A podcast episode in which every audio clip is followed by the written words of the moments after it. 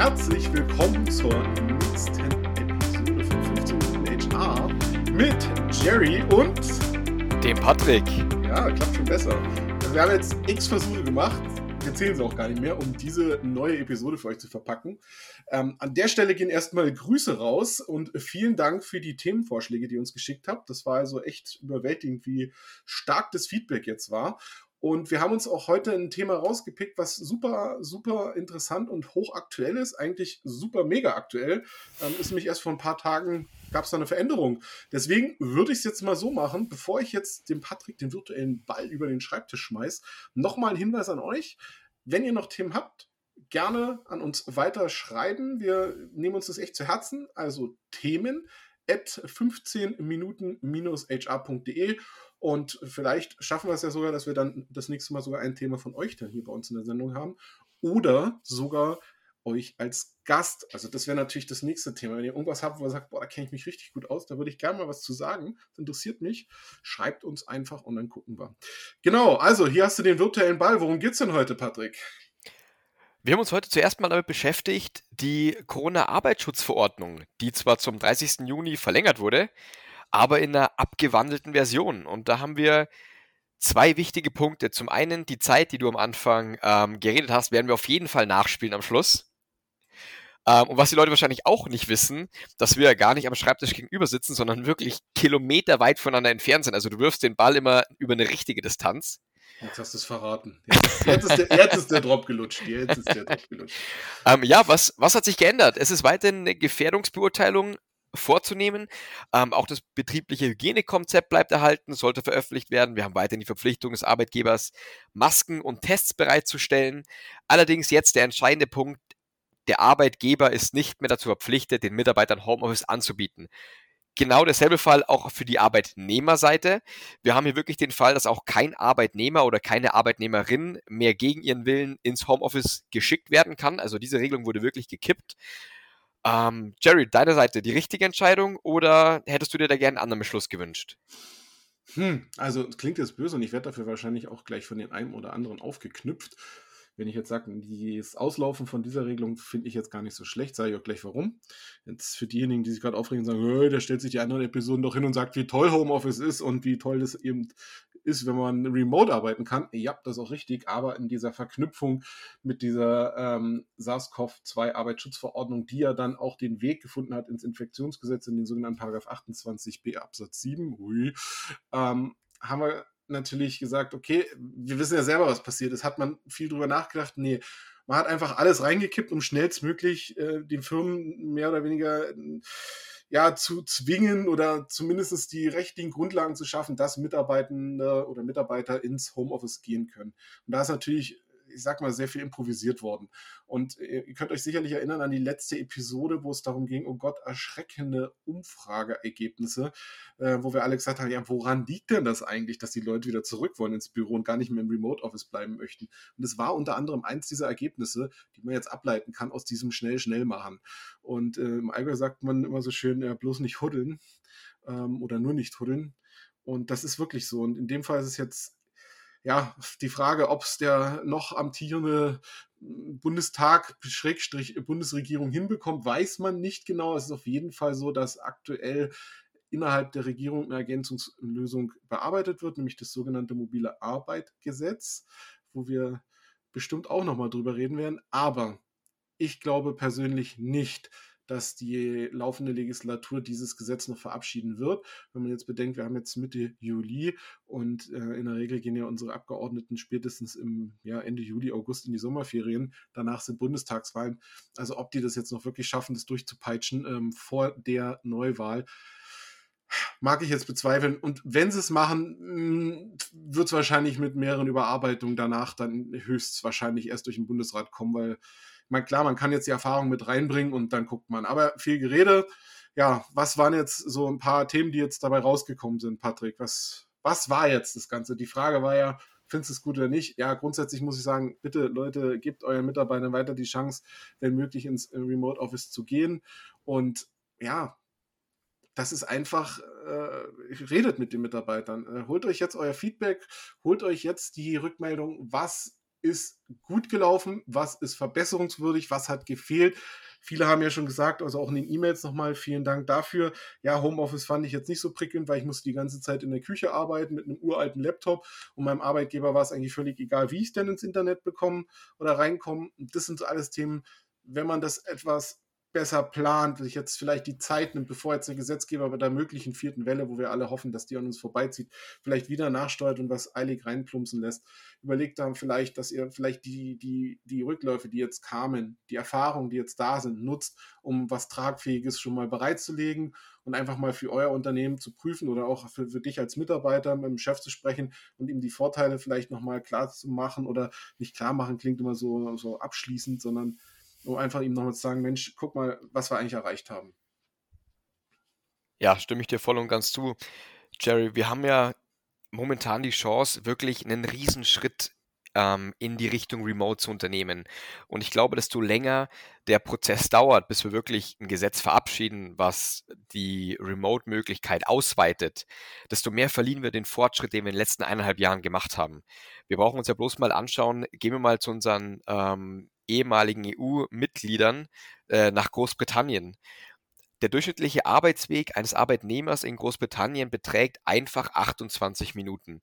Wenn wir das auf ein Jahr hochrechnen, sind es 13.216 Minuten reine Anfahrt zur Arbeit und abends wieder nach Hause.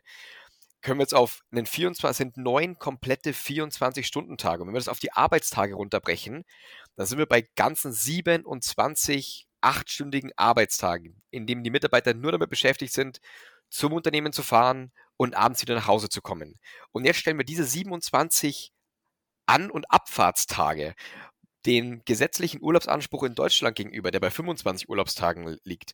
Da sehen wir so ein bisschen ähm, ja die Relation dazwischen, dass wir wirklich mehr Zeit damit verbringen, ins Büro zu fahren und abends wieder nach Hause zu kommen, als wirklich in unserem äh, wohlverdienten Erholungsurlaub es ist so, dass wir generell ja durch das Remote wahnsinnig viel verändern können, auch in der Arbeitswelt. Wenn wir mal drüber nachdenken, wir haben uns da im Vorfeld auch ein bisschen hingesetzt und drüber spekuliert, was sind denn die Folgen, die wir jetzt aus dieser Remote-Corona-Zeit mitnehmen? Also es wird definitiv so sein, dass Remote der neue Jobfilter wird. Wer früher gab es die Jobfilter, ob wir jetzt da ähm, verschiedene Jobportale nehmen, gab es die Teilzeitsortierung, Vollzeit, es gab die verschiedenen Berufszweige, man konnte den Kilometerradius eingeben, aber ich denke, dass Remote einer der Filter wird, der in Zukunft immer mehr an Bedeutung gewinnen wird. Es werden immer mehr Unternehmen wirklich auch Remote anbieten, um die Möglichkeit zu bekommen, hochqualifizierte Fachleute fürs Unternehmen zu gewinnen. Und dadurch sind wir auch schon wieder bei einer kleinen Relocation. Wir haben wirklich die Möglichkeit, durch Remote einen viel größeren Talentpool aufzubauen. Wir haben ein viel größeres Einzugsgebiet. Und die Folge wird sein, dass hochqualifizierte Fachleute wirklich aus Metropolen wegziehen werden, wieder vielleicht zurück auf ländliche Gebiete, zurück zu Familien, zurück in der Natur, wo sie gerne wohnen möchten. Und haben dann hier auch die Folge, dass die Leute, die nicht umziehen und in den Metropolen bleiben möchten, wieder neue Jobangebote bekommen. Also da haben wir auch, da wird sich einiges wandeln, was die Jobchancen angeht. Es wird wahrscheinlich auch so sein, dass die meisten Unternehmen, und dabei sprechen wir hauptsächlich von wirklich Großkonzernen, von Großunternehmen, die nicht die Möglichkeit haben, auf den Remote-Zug so schnell und kompakt aufzuspringen, wie Startups oder Kleinunternehmen haben. Ich glaube, dass der Großteil Unternehmen in den nächsten ein bis zwei Jahren wieder umschwenken wird zu, äh, zur Büropräsenz. Und zwar einfach nur dadurch, dass eine technische Ausstattung, eine technische Hardware nicht ausreichend dafür ist, eine Remote-Kultur zu integrieren. Es braucht wirklich einen Wandel in der Unternehmenskultur.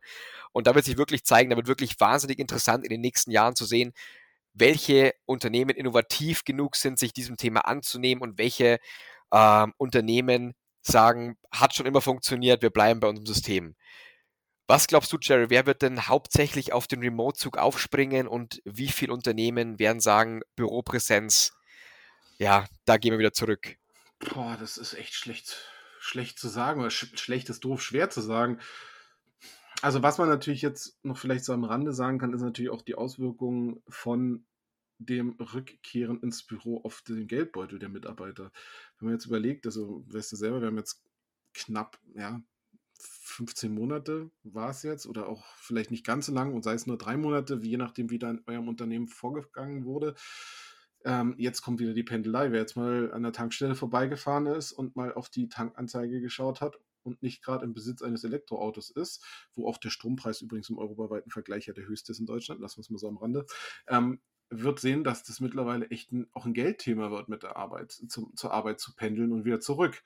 Und das wird sich sehr, sehr deutlich im Portemonnaie der Arbeitnehmer bemerkbar machen, auch in der nächsten Zeit. Und da ist halt echt die Frage, wie kann man jetzt dagegen stemmen? Ja? Sagt man, okay, Pech gehabt, dann ist es halt so, oder sagt man, ja gut, äh, Gehaltserhöhung, Fragezeichen, ja, andere Incentive-Möglichkeiten, das sind dann Themen, auf die können wir auch nochmal eingehen in, in einer anderen Episode. Oder was mache ich jetzt, ja? Oder lasse ich den Mitarbeiter einfach wieder zu Hause? Wenn die Ergebnisse gepasst haben, so why not, ja? Das ist so meine Meinung dazu. Und ja, klar, also ich glaube, äh, dass jetzt in naher Zukunft, um auf deine Frage zurückzukommen, auf jeden Fall die Unternehmen auf den Remote-Sattel, auf den Remote-Zug aufspringen werden. Einfach weil es, denke ich mal, bei vielen doch positive Ergebnisse hatte. Natürlich kommen auch neue Herausforderungen dabei, wie zum Beispiel der Wunsch dieses Social Bondings von den Mitarbeitern, dass man sagt, ja, ich möchte aber trotzdem ein, zwei Tage wenigstens noch mein Büro haben unglaublich attraktiv werden jetzt auch so Arbeitsmodelle wie ein Shared Desktop, also ein geteilter Arbeitsplatz, wo man halt am Montag oder am Sonntag sagt, okay, ich buche mir jetzt für Mittwoch, Donnerstag einen Schreibtisch, den habe ich halt vormittags und am, am Donnerstag habe ich einen nachmittags und teile ich mit meinem Kollegen. Also so, ich glaube, was extrem sich ändert, dieses klassische, ich habe meinen festen Schreibtisch in einem Büro irgendwo in einer Großstadt oder in so einem Bürohaus. Ich glaube, das wird sich wandeln. Und ich glaube, du hattest vor kurzem mal was gehört von einem Unternehmen aus aus Nürnberg, was im Bereich Statistiken und Konsumforschung unter anderem tätig ist. Und die haben ja auch das Thema mit diesen, ähm, äh, mit diesen Coworking Spaces für sich entdeckt. Weißt du es noch? Kannst du dazu noch mal was sagen, was, was dir da noch in Erinnerung geblieben ist? Ja, es war wirklich interessant. Was mich dann nämlich in erster Linie wirklich überrascht hat, war der Begriff Digitalnomaden. Also sie möchten in Zukunft offener für Digitalnomaden werden. Und in meinem Begriffsverständnis ist ein Digitalnomade wirklich jemand, der komplett ortsunabhängig arbeitet. Ähm, dieses Unternehmen hat aber den Digitalnomaden wirklich komplett auf Deutschland eingeschränkt. Also ihnen, sie haben ihren Mitarbeitern oder haben vor, ihren Mitarbeitern in Zukunft zu erlauben, deutschlandweit zu arbeiten, von wo aus sie möchten.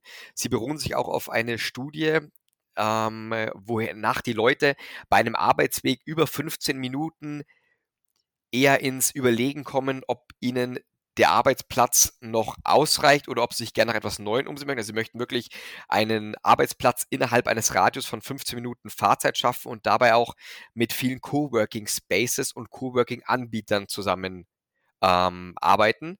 Das heißt, Sie versuchen wirklich, Coworking Spaces auf ländlichen Gebieten für sich zu gewinnen. Coworking Spaces immer in äh, mitarbeiternahen Gebieten, immer fünf Mitarbeiter beispielsweise in einen Coworking Space zu packen. Und da ist natürlich dann die interessante Frage, was macht dieses Unternehmen mit den bisherigen Unternehmensgebäuden, die bestehen? Und auf die Frage haben sie auch ganz interessant gearbeitet. Sie haben gesagt, dann machen wir entweder folgendes, wir machen Coworking Spaces in unsere eigenen vier Wände oder wir machen Apartments daraus und bieten diese Apartments unseren Mitarbeitern an, die nach einer Wohnung suchen. Das ist natürlich das Modell, nennen wir es, nennen wir es ein, ein, Zwischenmodell. Also es ist weder Fisch noch Fleisch. Man möchte sich nicht auf Remote stürzen, man möchte aber trotzdem innovativ einen Schritt nach vorne gehen. Allerdings ist ja Remote etwas, was die Umweltbelastung zurückgehen lässt. Du hast es vorher schon cool angesprochen mit äh, den Preisen, die momentan steigen, was den Benzin angeht. Allerdings muss man hier auch ehrlich sein, viele EU-Länder versuchen ja gerade wahnsinnig attraktiv für Remote-Worker zu werden. Ob jetzt da gerade Teneriffa oder die Kanarischen Inseln sind wirklich Vorreiter, was Remote Work und was ähm, Digitalnomaden angeht. Das heißt, sie möchten wirklich da an Attraktivität gewinnen. Und ich glaube, dass sich dieser CO2-Ausstoß zwar wahnsinnig viel einsparen lässt für Unternehmen, die sagen, wir bieten es deutschlandweit aus dem Homeoffice an. Für richtige Digitalnomaden wird sich der, äh, ja, der CO2-Ausstoß eher verlagern in eine andere Richtung. Stimmst du mir dazu in der Richtung, Jerry? Ja, also ich musste sagen, wenn ihr genau hingehört habt, habt ihr ein kurzes Lächeln gehört äh, bei Patrick, weil ich nämlich gerade gesagt habe, Mensch, Greta wird sich jetzt lieben. Ist aber wirklich so. Natürlich muss man das Thema Nachhaltigkeit auch im Hinterkopf behalten. Äh, Nachhaltigkeit auch im, im, im ganzen Umfeld. Und ja, hier ist tatsächlich eine Synergie zu entdecken, wenn man das ähnlich macht wie das Unternehmen eben aus dem Nürnberger Raum und sagt, Mensch, wir nutzen diese Räume eben für was anderes. Und das ist doch auch wieder ein interessantes, spannendes Thema. Was auch spannend ist, ist unsere Zeit, die jetzt doch wieder ganz, ganz, ganz, ganz, ganz schnell und sicher auf die 15 Minuten zugeht. Wir haben ein unglaublich ja, umfangreiches, äh, einen umfangreichen Themenkomplex angeschnitten und äh, haben jetzt mal, mal grundsätzlich erstmal das, das Hauptthema angegangen. Wie geht es jetzt überhaupt weiter, nachdem der, die SARS-CoV-2-Arbeitsschutzverordnung geendet ist? Wie sieht es aus mit Pendlern? Wie sind die Erfahrungen? Was wir jetzt vielleicht noch so zum Abschluss von dieser Episode hätten, ja, wäre das Thema eure Erfahrungen. Bitte schreibt uns doch mal an die E-Mail-Adressen, die ich vorhin gesagt habe, also themen at äh, 15 Minuten-hr.de, was eure Erfahrungen jetzt waren im Remote Office, eher Hop oder eher Flop und was ihr euch wünschen würdet, dass es attraktiver wird. Oder vielleicht seid ihr auch bekennende ähm, Bürogänger und sagt, ne, ich will dieses Remote gar nicht mehr. Da springen hinter mir die Leute rum, das will ich überhaupt nicht. Oder vielleicht auch mal Meinungen von, von Unternehmen, ja, von Firmen, die es gesagt haben, äh, wir machen das, wir, wir haben die Erfahrung und wir machen jetzt auch vielleicht weiter. Oder auch gerne Meinungen, wir machen jetzt nicht weiter und warum. Das wäre jetzt interessant und ja, von meiner Seite muss ich sagen, war es das jetzt schon. Also ich äh, sage nochmal ein riesengroßes Danke, dass ihr immer eure Zeit mit uns teilt und freue mich schon, euch in der nächsten Episode dann wieder begrüßen zu dürfen. Außer der Patrick haut mir jetzt noch einen Nachbrenner rein. Ansonsten würde ich mich jetzt verabschieden, wünsche euch einen schönen Abend, Nachmittag oder wo auch immer ihr gerade unterwegs seid. Kommt gut an und bis zum nächsten Mal. Von meiner Seite gibt es auch nur noch ein kleines Thema, was ich finde, was in der ganzen Remote-Diskussion Arbeitnehmer, Arbeitgeber immer ein bisschen vernachlässigt wird. Und zwar ist es die verunsicherten Führungskräfte. Es ist in den letzten eineinhalb Jahren ein komplett verändertes Führungsverhalten ähm, an den Tag zu legen gewesen. Es ist wahnsinnig schwierig für Führungskräfte und auch für Manager wirklich ihrer Arbeit nachzukommen. Und da ist ein ganz, ganz wichtiger Punkt, dass Unternehmen dafür Lösungen brauchen. Und zwar Lösungen, um diese Manager auf die neuen Umstände einzustellen und ihnen diese Aufgabe zu erleichtern, wirklich auch über die Distanz Mitarbeiter, Unternehmen, Abteilungen zu führen. Weil Unternehmenskulturen ist einfach aktives Handeln. Und das war es auch von meiner Seite. Ich wünsche euch alles Gute, ich freue mich auf nächste Woche und bleibt gesund.